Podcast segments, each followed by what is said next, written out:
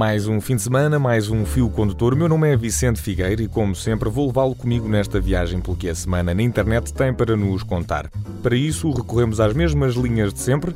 No fio condutor começamos sempre pela minha aldeia, que esta semana é a cidade de Hamburgo, na Alemanha, isto graças a um elogio que um ladrão fez a si próprio. Logo a seguir, é tempo para a contenda. Voamos até aos Estados Unidos para ver de perto a luta entre um presidente e uma Câmara. E para terminar, em beleza e em paz, o momento unânime que esta semana é uma vitória histórica para as mulheres iranianas. O que marcou também a agenda da semana é o cenário pós-legislativas. O PS começou as negociações com as esquerdas para a nova geringonça, que deve contar com novas engrenagens. Por isso, para sonorizar estas negociações, deixo-o ao som de Imagine Dragons com o tema Machine. Logo depois seguimos até à minha aldeia. All fable. Looks like I'm money and never left a wishing, but now it's about time to raise up and petition. All my life been sitting at the table,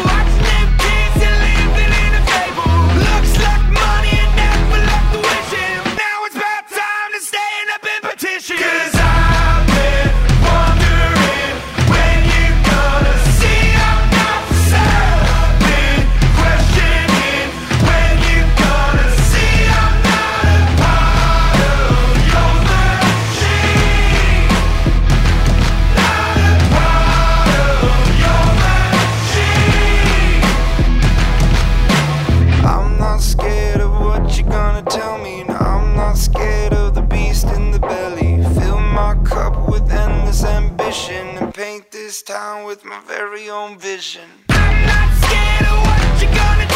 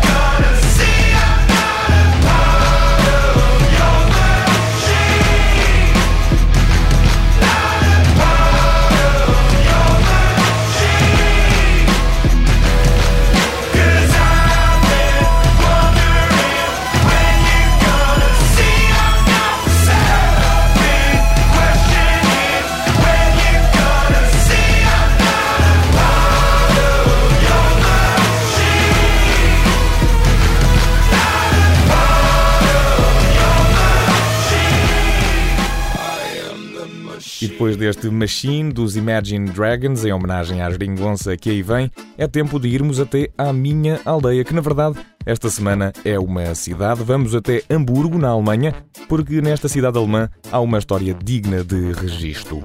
A história não pode ser contada se não apresentarmos o personagem principal. A estrela desta história é Michael Heronik, um alemão de 71 anos que é ladrão de bancos, mas daqueles a estilo de Hollywood. Ora, como criminoso que é, este homem foi condenado a 12 anos de prisão, mas nem por isso deixou de triunfar na barra do tribunal. O alemão, que já esteve algumas vezes sob custódia de várias prisões na Alemanha, vai voltar a cumprir pena, continuou sempre a reincidir nos roubos a bancos e aparentemente nunca mostrou qualquer arrependimento. A verdade é que, muito pelo contrário, Michael Heronik, aos 71 anos, está orgulhoso do seu legado. Apareceu em tribunal para a leitura da sentença e foi-lhe concedida uma declaração final.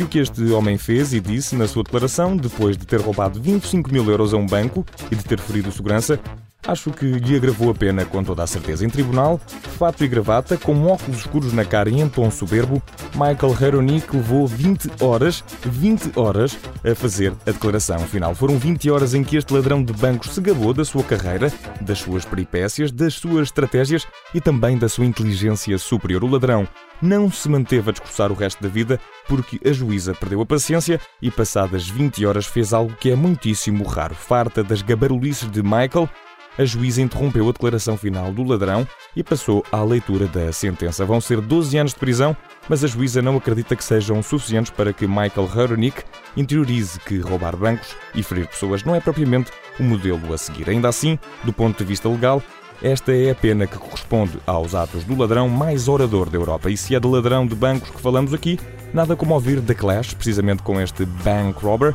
Estou de volta logo depois com o fio condutor.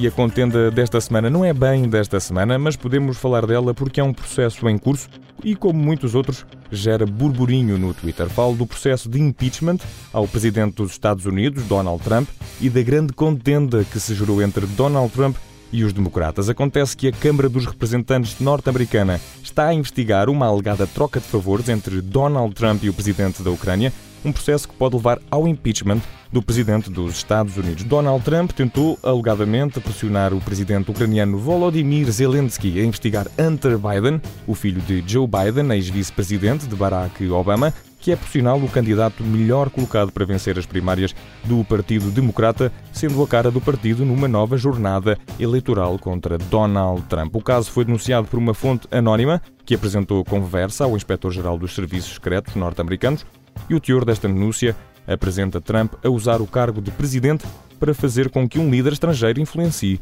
as eleições nos Estados Unidos. A partir daqui, a Câmara dos Representantes começou um processo de investigação a este caso e Trump recusou-se a colaborar com a Câmara e essa decisão foi anunciada depois do cancelamento de uma testemunha importante e próxima de Trump. O presidente norte-americano acusa os democratas de quererem reverter os resultados das eleições de 2016 e diz que o processo de impeachment é ridículo. Os democratas não aceitam esta decisão e, caso se mantenha a recusa de Donald Trump em colaborar com as investigações do Congresso, ameaçam acusar o presidente de obstrução. Nancy Pelosi, democrata e speaker da Câmara dos Representantes, deixou um aviso a Donald Trump no Twitter depois de tagar a conta do presidente, diz-lhe de forma direta que este não se encontra acima da lei e que o presidente vai ser responsabilizado pelos seus atos. Nem por isso Donald Trump parece estar para recuar. Deixou esta semana no Twitter uma declaração em que diz que o presidente ucraniano já veio garantir que não sofreu qualquer espécie de pressão por parte de Donald Trump. O presidente norte-americano diz que não fez nada de mal e que isso devia pôr um fim ao esquema dos democratas e termina, como quase sempre, com a afirmação de que os democratas e os média estão juntos contra ele. E porque muito disto se deu no Twitter, rede social em que o símbolo é um passarinho e também porque é o principal canal de comunicação de Donald Trump, esta música retrata esta simbiose. Vamos ouvir Nelly Furtado, I'm Like a Bird. O fio condutor vem já a seguir com o momento unânime. You're beautiful, that's for sure. You'll never, ever fade. You're lovely, but it's not for sure. I won't ever change. And though my love is great.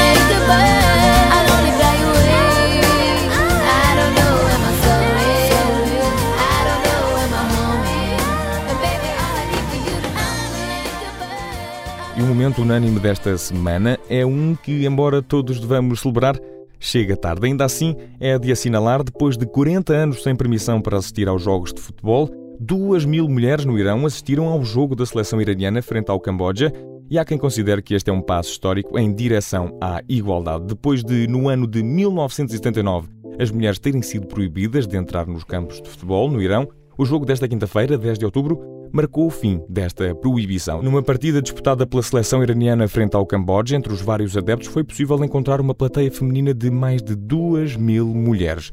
A justificação para que as mulheres não pudessem assistir aos jogos de futebol vinha desde há já 40 anos.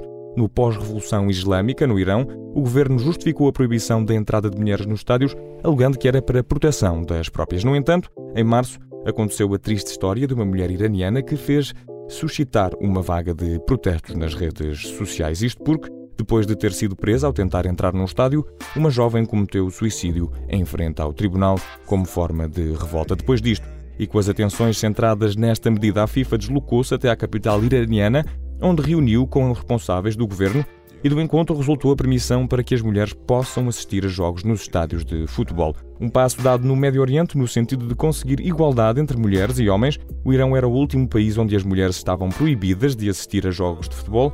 Não há muito tempo, a Arábia Saudita começou a permitir que as mulheres pudessem ir aos estádios. Passo a passo se fazem as coisas. O fio contor volta para a semana. Para celebrar esta conquista das mulheres iranianas, deixo com John Lennon e o tema Woman. Bom fim de semana. Woman. Hardly express my mixed emotions.